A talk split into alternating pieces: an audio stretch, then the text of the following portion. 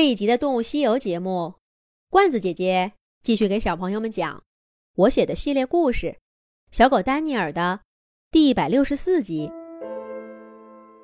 狼王查理从乌鸦那儿听到猎人要进山的消息，他把这个消息告诉了家人，一家人都很紧张。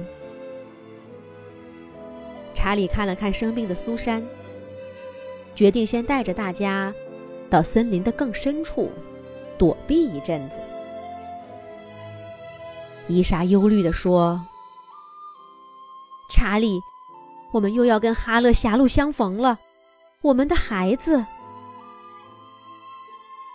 伊莎一边说着，一边低下头看了看自己的肚子。她已经再一次怀孕了。再过上几个月，苏珊和马克就有弟弟妹妹了。查理狼群会补充新鲜的血液，这原本是件值得开心的事儿。可是面对猎人和猞猁的双重威胁，伊莎的心里蒙上了一层阴影。没事儿，猎人不会在这儿待太久。等孩子们出生的时候。我们早就离开猞猁的领地，咱们还回这儿来。这里永远是我们查理狼群孩子们的家。”查理豪迈的说道，“既是对伊莎的安抚，也是对整个狼群的承诺。”就这样，查理一家暂时告别居住了几年的领地。向丛林的更深处走去。威廉自然也留下来。一路上，他遇到了好几只已经离家外出闯荡的小狼。不过，他们都循着父母留下的信号，寻找归家之路。在这样的多事之秋，不单单狼群需要成年小狼的帮助，这些小狼。也很难像往年一样，在广阔的丛林中开辟出一片属于自己的领地。跟家人待在一起，是这种时候最好的选择。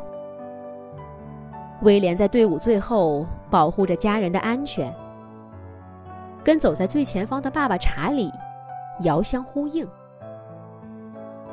因为苏珊的病，狼群的脚步格外慢了些。好在查理狼群的领地本来就靠近丛林深处，跟舍里哈勒的领地相连。他们没花多少时间，就到达了目的地。当伊莎在一个隐秘而舒适的洞穴口安置好苏珊以后，他们听到枪声，隐隐约约的在远处响起。那段日子，可真是心惊肉跳啊！怀孕的伊莎大部分时候都守在女儿身边。虽然哈勒并没有出现，可伊莎总是不放心。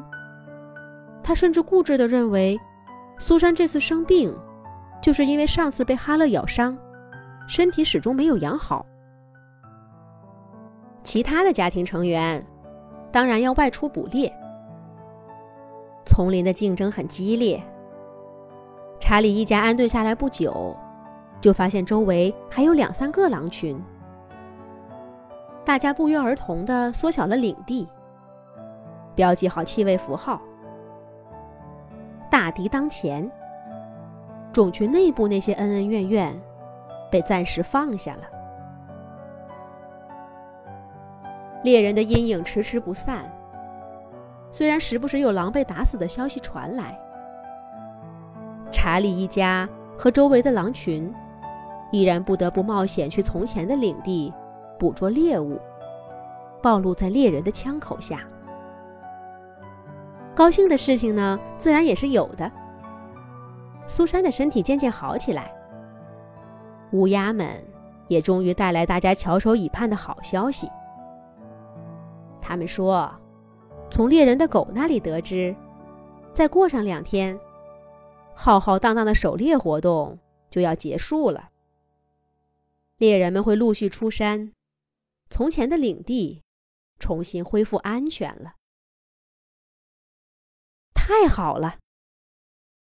笼罩在查理一家心头的阴云终于散去了，可以回家了。马克和苏珊露出孩子一样的笑脸，一家人太高兴了。就连当天晚上，部分猎物被偷走，也没有放在心上。管他是哈勒还是谁，尽情的去偷吧。我们要回家了。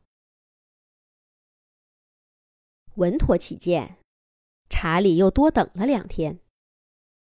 周围两个狼群都走了，他们一家才出发。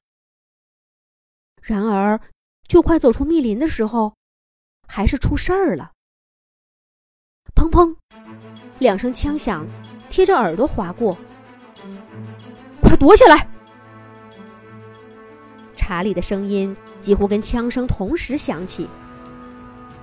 狼群很快四下散去，有的藏在石头后面，有的躲进小树丛。